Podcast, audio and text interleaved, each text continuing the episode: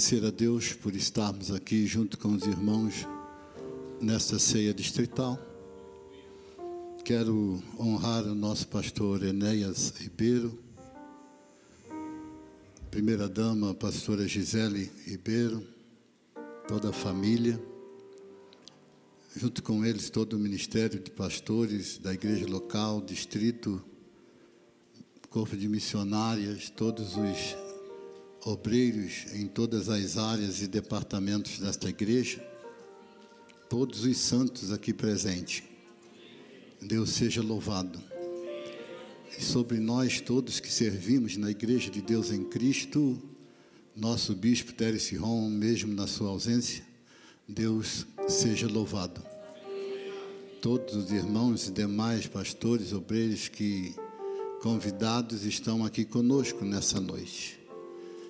Louvamos pela vida de cada um, em nome de Jesus Cristo. Amém?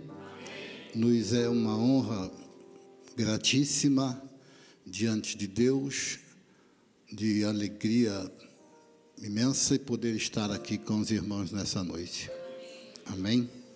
Eu quero, sem delongas, em meio a todo esse estado de graça da presença de Deus aqui neste lugar desde o início do culto, pelos louvores belíssimos, maravilhosos, pela palavra poderosa trazida de inspiração pelo pastor Luiz Antônio.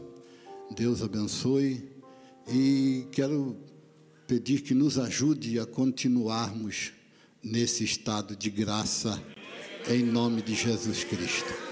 Amém? Não é fácil pregar aqui, né? Isso a gente sempre diz quando vem aqui, né?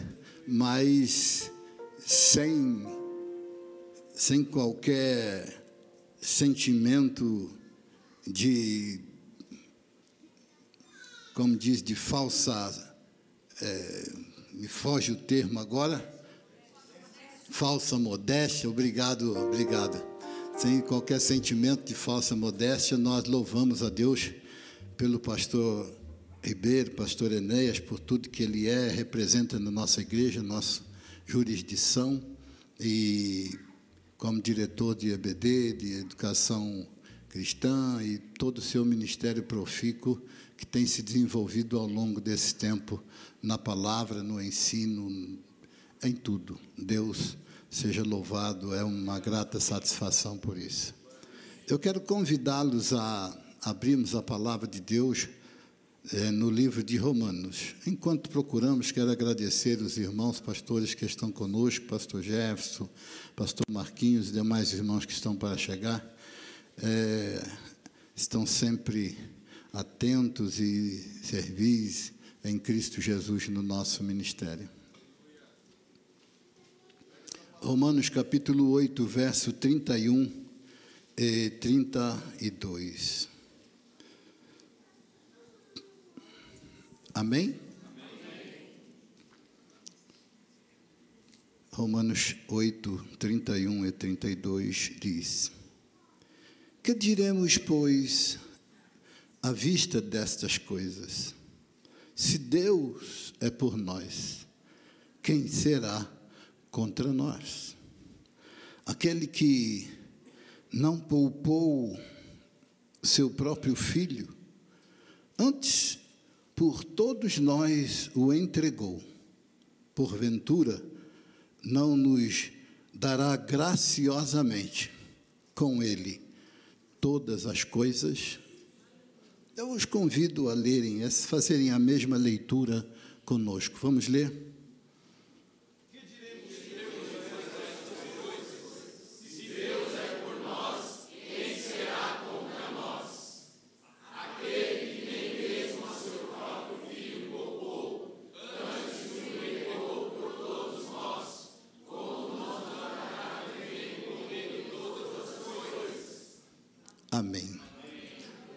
Pode aplaudir o nome do Senhor?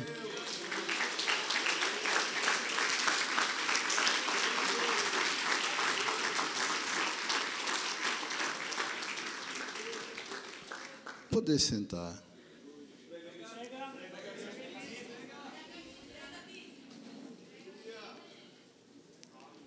Quando nós lemos esta palavra, no, nos veio ao coração uma palavra sobre fé, sobre graça e sobre o galardão da igreja. O tema que pensamos para esta palavra fala sobre fé irrestrita na graça irrestrita para uma herança irrestrita. Fé irrestrita na graça irrestrita para uma herança irrestrita. Todas essas prerrogativas, elas são para o tempo presente e são para o tempo futuro. A, a fé, a graça e a herança, elas nos são realidades espirituais, existenciais, no tempo presente para o tempo futuro. Nós ouvimos bem a palavra de inspiração poderosa, não me cansaria de repetir isso, pois ela nos chama ou nos chamou a uma realidade premente um tanto esquecida, um tanto ignorada, um tanto equivocada, que é a realidade da igreja, da sua existência no contexto do mundo. Se, de forma genuína e sincera, fizermos um balanço sobre a igreja no contexto do mundo, teríamos um padrão de crítica muito grande em muitas das circunstâncias do momento da igreja no mundo. Esse quadro não é novo. É o quadro que Paulo está desenhando que Paulo desenha em toda a epístola aos Romanos.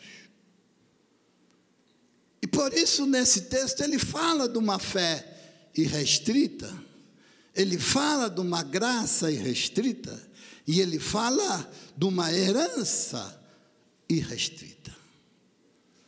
Na época de Paulo, do apóstolo, havia dois lugares terríveis para a igreja de Jesus Cristo. Dois lugares, duas cidades terríveis, onde era perigosamente perigoso ser cristão, onde era belicoso falar de Jesus Cristo ou mencionar o nome de Jesus Cristo. Um deles era a própria Judéia no seu centro, Jerusalém. Por mais estranho que pareça, ser igreja de Jesus Cristo em Jerusalém, na época dos apóstolos, na época de Paulo, era algo a se ignorar. E não estranhe, isso não mudou. Porque em Israel em Jerusalém é proibido falar de Jesus. É proibido ser igreja.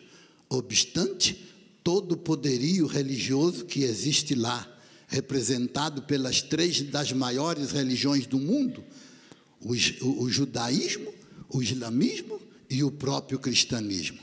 Mas é terminantemente proibido qualquer atitude proselitista de se pregar o evangelho para judeus. O outro lugar onde ser cristão era algo proscrito e terminantemente proibido, era em Roma. Não se podia também ser igreja, ser cristão declaradamente em Roma. A igreja era proscrita. Era a igreja dos subterrâneos, dos bastidores, das casas, das escuridões, das covas, dos cemitérios. Era a igreja que existia escondida. Mas, obstante ser a igreja que existia escondida, era a religião que mais crescia para a glória de Deus. Parece que existe entre essa questão de desse conflito, onde existe um conflito, onde existe uma proibição de ser, parece que existe uma manifestação de realidade, de decisão, de vontade, de sinceridade naquilo que somos. Onde existe liberdade de ser, parece que existe confusão, divisão, superficialidade, indefinições, mas onde existe uma perseguição, uma proibição, ali quem é da direita é da direita, quem é da esquerda é da esquerda, quem é do mundo é do mundo, quem é de Jesus é de Jesus. É nesse contexto, na época de Paulo, que a igreja existe. Tanto em Jerusalém como em Roma e em todo o mundo político do império, onde Ser cristão exigia ser cristão de verdade. Agora, qual é o preço que nós pagamos naquele momento, naquele instante, em que eu tenho que assumir a fé em Jesus contra algo declaradamente? Porque assumir a fé em Jesus neste momento é assumir a fé declaradamente contra o sistema romano do mundo. É assumir a fé contra declaradamente contra o sistema da lei ultrapassada do judaísmo.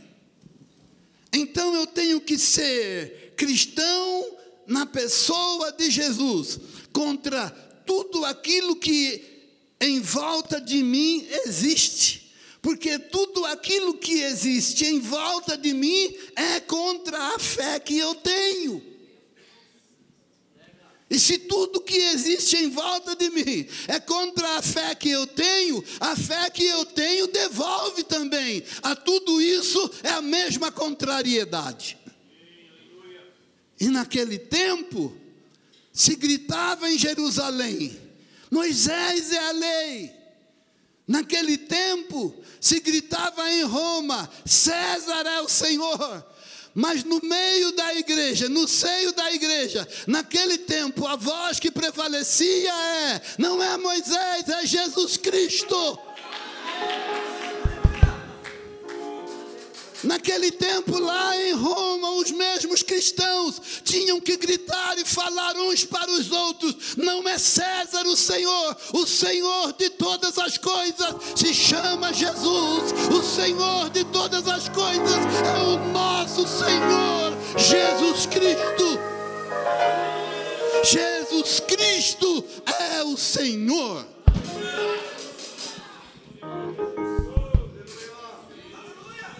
Autoafirmação da fé, onde a fé readquire e tem sentido de ser. Mas quando nós chegamos no nosso tempo, chegamos no nosso mundo, onde, com exceções de países islamitas, islâmicos, com exceções de países anticristãos, o evangelho, o evangelho é super aceito. Ele é super aceito. Ele é a regra do jogo. Ele é parte do jogo. Então, nós fazemos uma, um pensamento onde ser onde ser crente na época de Paulo em Jerusalém, onde ser crente na época de Paulo em Roma, parece que era muito mais difícil.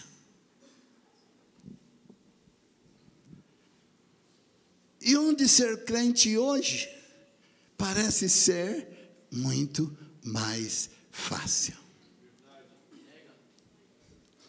Mas, se você avaliar com um olhar mais puro, ser crente, ser crente na acepção da palavra, era muito mais fácil na época de Paulo, onde o Evangelho era literalmente o sal da terra e a luz do mundo. Onde o Evangelho era aborrecido e rejeitado pelo mundo. Então nós perguntamos, por quê? Se avaliarmos historicamente a igreja, na época de Paulo, havia evangelho, havia um tipo de cristianismo, havia um tipo de igreja onde a confissão, se não 100%, chegava pelo menos a 90%, sem divergência, onde Jesus Cristo era a unidade absoluta da fé, a autenticidade. Mas quando nós trazemos para o nosso tempo e nós olhamos para o cristianismo da atualidade. Olhamos para o cristianismo e a gente começa já a ter dificuldade para nomear o próprio cristianismo, porque o cristianismo ele é tão diversificado. Ele é tão diversificado. Ele tem múltiplas faces. Porque ele é tão aberto que já começamos a ter dificuldade de encontrar uma unidade, não no termo do cristianismo, mas na forma do cristianismo. Então parece-nos que ser cristão na atualidade de hoje é muito mais difícil. Por quê? Não porque somos perseguidos, porque não estamos sendo perseguidos. A exemplo de Jerusalém e a exemplo de Roma. Não estamos sendo jogados às covas dos leões. Não estamos sendo crucificados à rua Ápia de Roma. Não. Mas a pergunta que surge hoje é: que tipo de cristianismo realmente é verdadeiro? A pergunta que ainda não se responde é: qual a igreja é a verdadeira? Porque são nas formas que estão estampadas, no modo de ser, que se encontra a grande dificuldade para sermos cristãos. Eu abria o vídeo quando estava vindo para cá e quase chorei, porque eu via um determinado grupo de cristãos numa determina, num determinado lugar, que no domingo está na igreja cantando glória a Deus, aleluia. Mas hoje estava num determinado lugar sambando. Então a pergunta é: não é fácil ser cristão. Quantos podem entender essa palavra?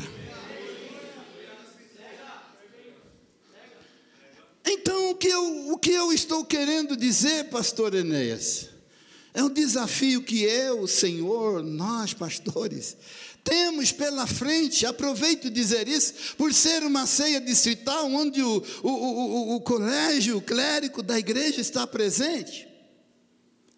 É um desafio que nós temos hoje, porque hoje o inimigo da igreja se faz amigo da igreja.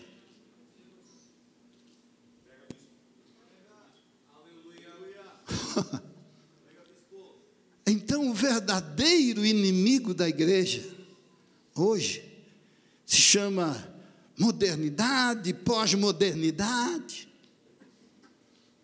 O verdadeiro inimigo da igreja hoje não é um mundo político de César, não é um mundo religioso de Jerusalém, é o próprio mundo político da atualidade, que é amigo da igreja e faz questão de abraçar a própria igreja.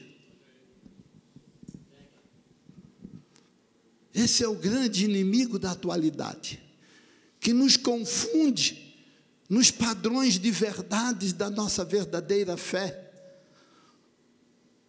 Mas o grito que nós queremos dar nessa noite é a manutenção de que Jesus Cristo é o Senhor. Quantos podem levantar a sua mão para o céu? Aleluia. Oh, aleluia. E restaurar o sentido do senhorio de Jesus Cristo na prática e na vida cristã na fé, na graça e na esperança. Jesus Cristo é o Senhor. Amém?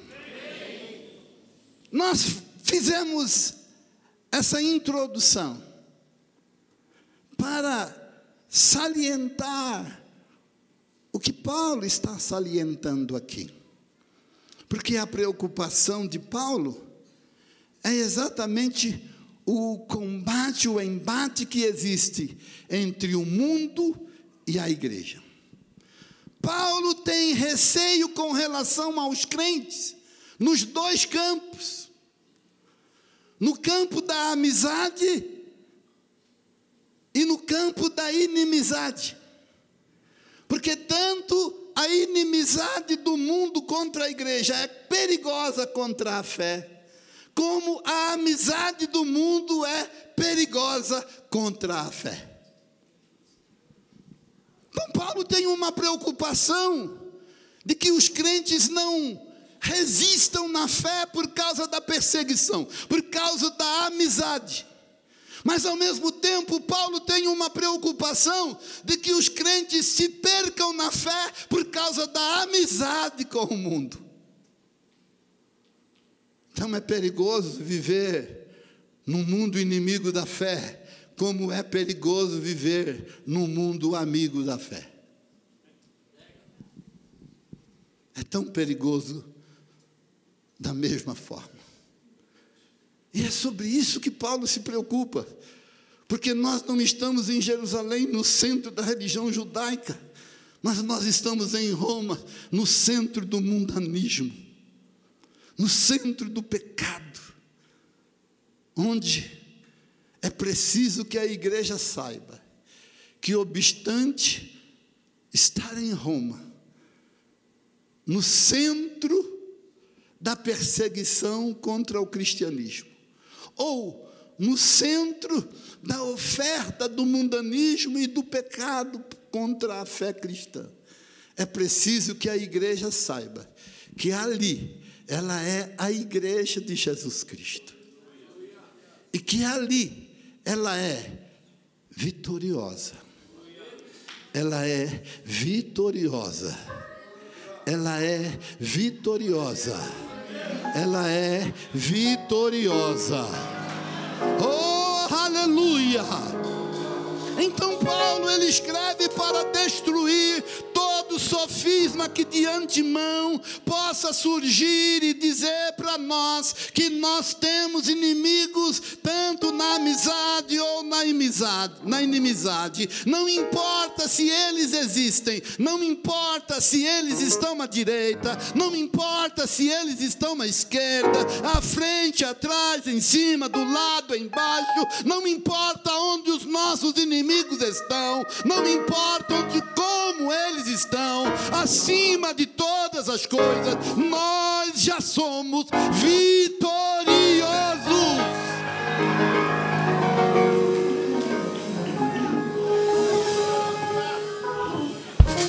Então, o apelo de Paulo é: irmãos em Roma, e o apelo para nós é: irmãos no mundo, vivamos o que somos vivamos o que temos, vivamos o que teremos em Cristo. Em Cristo. Não somos de Jerusalém, não somos de Roma,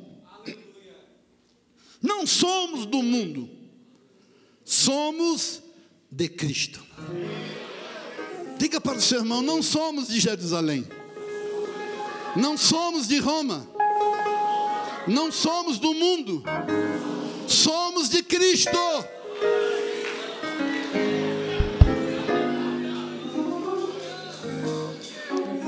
É em Cristo a vitória é nossa. Então nós traduzimos esses fatores históricos em realidades pertinentes para o aqui e agora. Estamos cercados de inimigos, estamos cercados de adversidades, estamos cercados de problema, estamos cercados de lutas, estamos cercados de tentações, estamos cercados de ofertas de pecado, estamos cercados por todos os males que se opõem à fé com aparência de inimizades e com aparências de amizade. Estamos cercados. Então, Paulo diz para os crentes que nós somos sobre todas essas coisas. Que diremos, pois, a estas coisas? Uh! Que diremos a Covid? Que diremos a tentação? Que diremos as doenças? Que diremos ao pecado? Ei, que diremos aos demônios? Que diremos às mentiras? Que diremos às perseguições? Às lutas? Que diremos aos divórcios? Que diremos aos, às tentações e desentendimento? Que diremos, pois, a estas coisas? Se Deus é por nós, se Deus é por nós.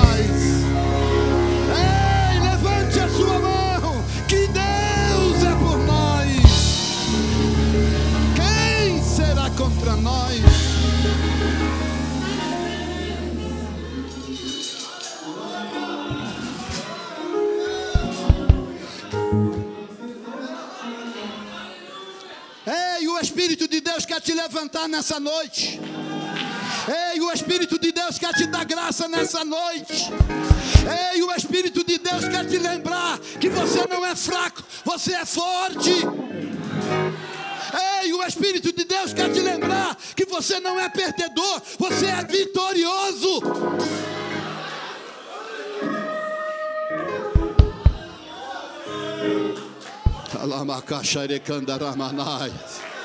Levante a sua mão para o céu, me ajude a pregar. Dê glória a Deus. Se você é batizado com o Espírito Santo, fale línguas estranha. Adore o nome do Senhor. Deixa o fogo continuar.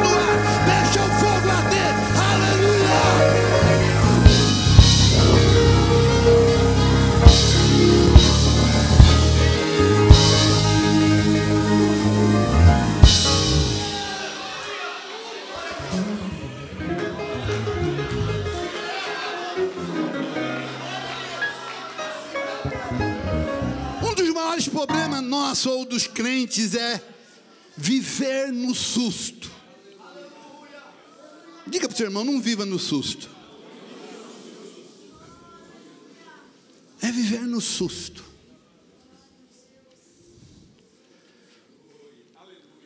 Nós só vivemos assustados. Só vivemos assustados. E esse é um dos grandes problemas da atualidade. A humanidade está assustada. Pessoas vivem assustadas. A partir do momento que se tem um entendimento real das coisas, começa-se a viver assustado. Sai de casa assustado, trabalha assustado, pega ônibus assustado. Vivemos no susto.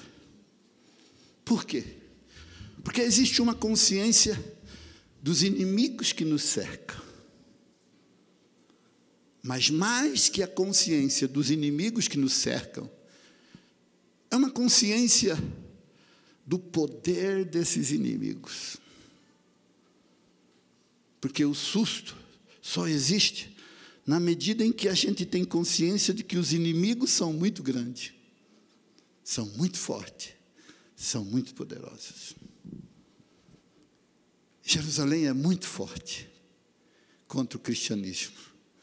Roma é super poderosa contra o cristianismo. Como vencer o susto? Como não viver assustado? Como não ser um crente assustado, Danilo? Como não ser um pastor assustado, uma missionária assustada? Como não ser uma igreja assustada em Roma? Ai, ai, cuidado com César. Ai, ai, cuidado com os pretorianos. Cuidado. Como não viver assim? Como viver a audácia da fé? Como viver uma fé irrestrita, sem limites?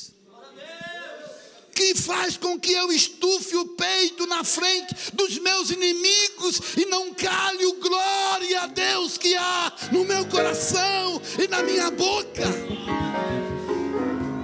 Como? Eu não quero me alongar, mas eu quero fazer o que Paulo fez com eles.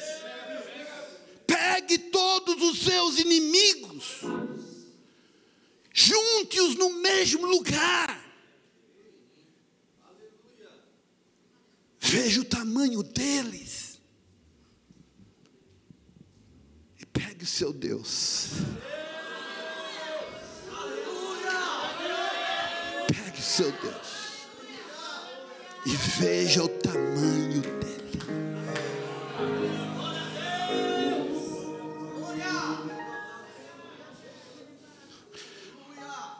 Só há um meio de não sermos assustados. É quando não é quando nós não temos a consciência dos nossos inimigos.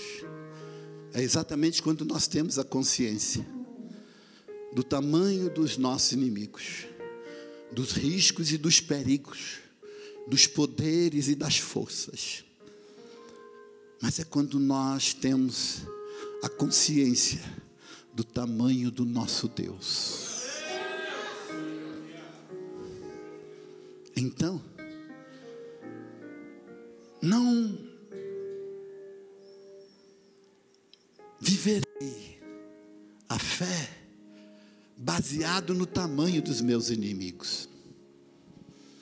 Diga para o seu irmão, não viva sua fé baseado no tamanho dos seus inimigos. Viva a sua fé baseado no tamanho do seu Deus. Aleluia. Aleluia. Aleluia. Aleluia. Ei, aleluia. E deixa eu te dar uma, uma notícia nessa noite.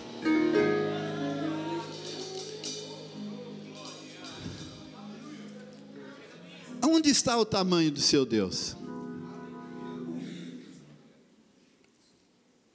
Em Deus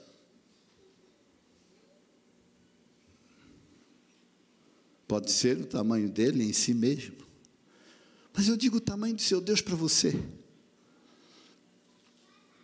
Onde está o tamanho dele? Está na consciência da nossa fé, está no nosso conhecimento dele. A fé que temos dá o tamanho que entendemos para Deus. Por isso, Deus pode ser menor que os seus inimigos. Mas a sua fé pode elevar Deus ao seu tamanho real. Ao seu tamanho real. Em nome de Jesus Cristo, levante a sua mão para o céu, receba a fé real, para enxergar o tamanho do seu Deus, para enxergar o tamanho do seu Deus. Oh, aleluia! A Covid é forte, é poderosa, ela destrói, ela mata. As doenças os problemas, mas nesta noite o Espírito de Deus me manda te dizer que maior do que tudo isso é o teu Deus, maior que a Covid, maior que o pecado, maior que o problema, maior que a luta, é Deus.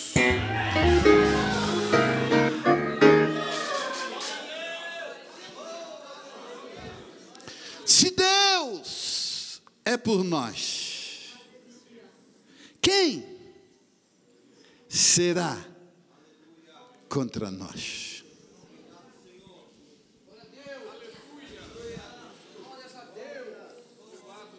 Davi, Davi, no Salmo 23, ele vive na posse dessa fé. Ele vive na posse dessa fé.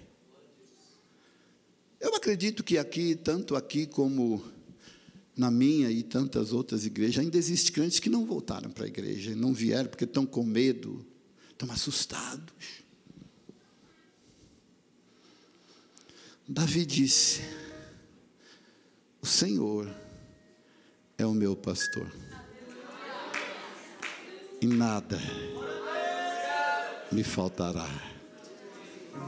Deitar-me fazem verdes passos, guia-me mansamente às águas tranquilas. Refrigera minha alma por amor do seu nome. Ainda que eu andasse pelo vale da sombra da morte. Hey, ainda que eu andasse pelo vale da sombra da morte ainda que eu tenha que andar lá na casa da morte, ainda que eu tenha que passar pela escuridão da morte, ei, ainda que eu ande pelo vale da sombra da morte, eu não terei medo, não viverei assustado. Ah, aleluia, aleluia. Aleluia. Só por uma razão. O Senhor está comigo. A sua vara e o seu cajado, eles me consolam. Eles me guardam. Eles me protegem eles me livram, eles me salvam, eles me resgatam. Aplauda o nome do Senhor.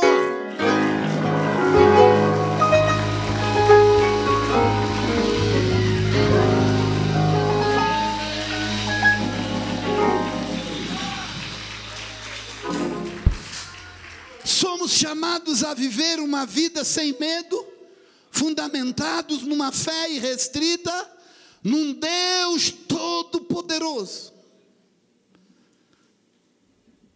A certeza de que alguém maior, de que alguém maior está conosco, nos dá a paz e a segurança contra todo e qualquer perigo menor que nos aflija. Se acreditamos que alguém maior que os nossos inimigos é por nós, estou nem aí com os inimigos. Quem é você? Quem sois vós? O poderoso está comigo. Não estou caminhando para a conclusão. Não, eu vou a noite toda. Aí o pastor precisa me chamar de volta, né? Então. Quando eu era criança, quando eu era criança, Não, eu apanhava tanto no bairro onde eu morava. Não podia sair na rua que apanhava. Ia comprar pão, apanhava. Ia para a escola, apanhava. Eu preciso parar de apanhar. Eu preciso parar de apanhar. E o único meio de parar de apanhar foi arrumar uns amigos maior do que os meus inimigos.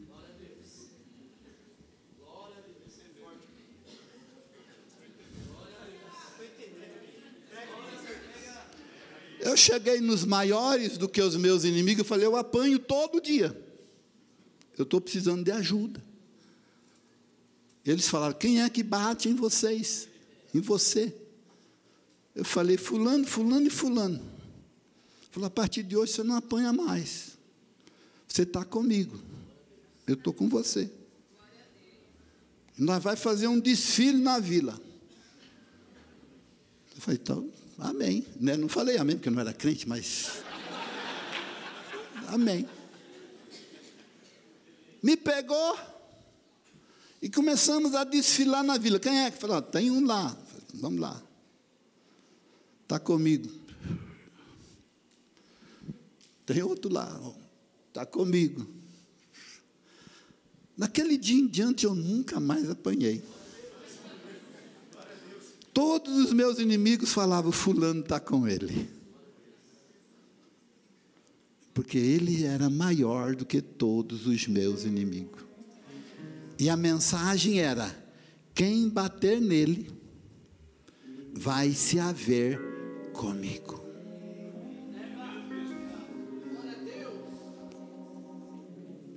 Jesus me lembra disso e manda te dizer. Essa é a mensagem de Deus para o inferno.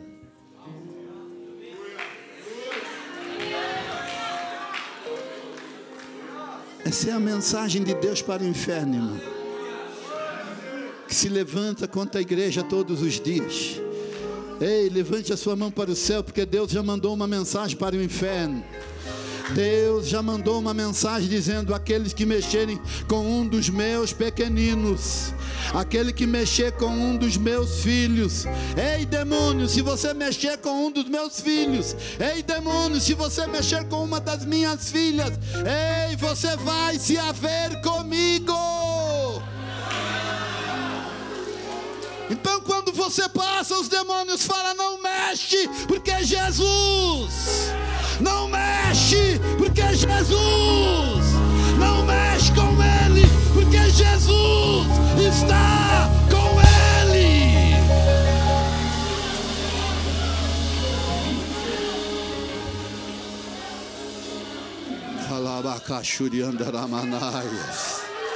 Oh, aleluia!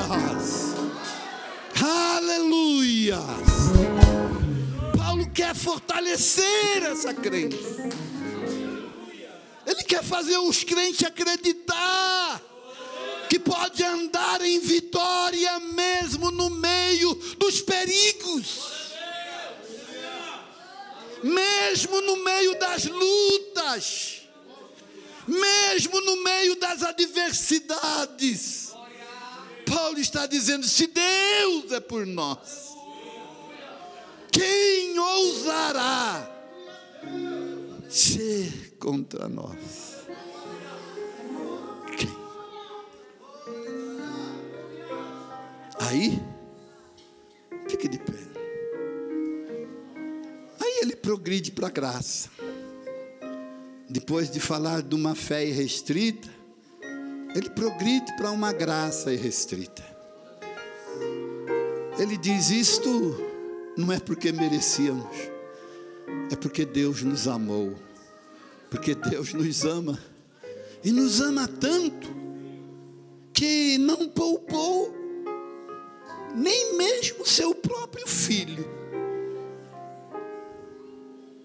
Ei, crente, você vai duvidar daquele que não poupa, não poupou, nem mesmo seu próprio filho, mas antes o entregou por nós.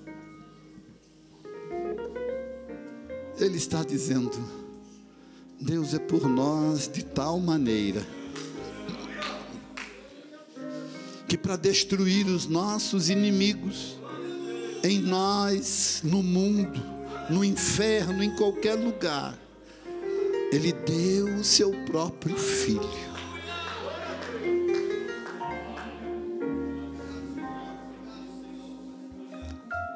Paulo quer destruir dúvidas.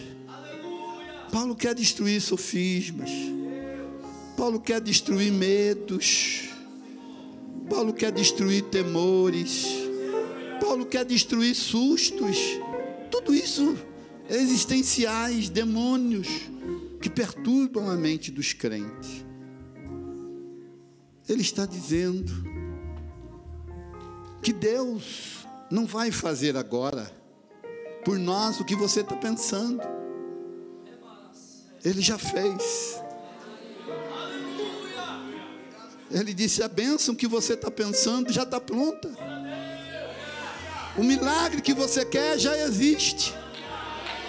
A graça Deus já fez.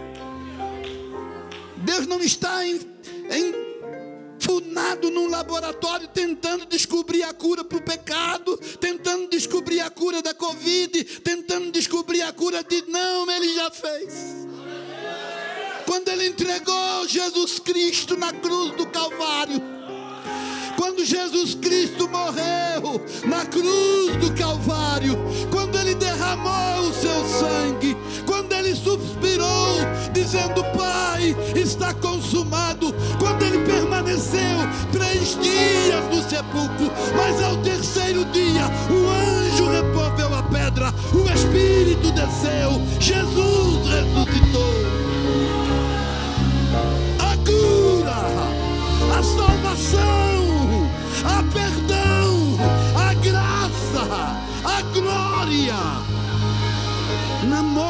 morte e na ressurreição do Cristo. Está pronto. A nossa vitória está pronta. A nossa graça, a nossa glória está pronta no Cristo em Cristo, está tudo nele. Não age como se ainda não houvesse. Não ore como se Deus ainda vá fazer. Está pronto. Pedi, pedi, recebereis. Batei, batei. Abre-se-vos-á. Buscai e encontrareis, está pronto. Aleluia. Esse é o segredo dessa igreja. Esse é o segredo desse pastor. Esse é o segredo dessa igreja. Viver numa vitória que não vai ser feita, mas que já existe para aqueles que têm fé, que já existe para aqueles que têm Confiança no Deus Todo-Poderoso. Levante a sua mão para o céu. Agradeça a Deus. A palavra diz: Que diremos, pois, a estas coisas? Eu não sei o que aflige você. Eu não sei o que te assusta, o que te causa temor, mas você sabe mas nessa noite o Espírito está te dizendo: diga uma palavra de fé para tudo isto. Esta noite o Espírito de Deus está te dizendo: ei, tenha coragem de olhar. Ah, ainda que espiritualmente, tenha coragem de olhar na cara dos seus inimigos e dizer para eles: vocês não me assustam mais. Vocês não me causam mais medo. Porque eu tenho Jesus.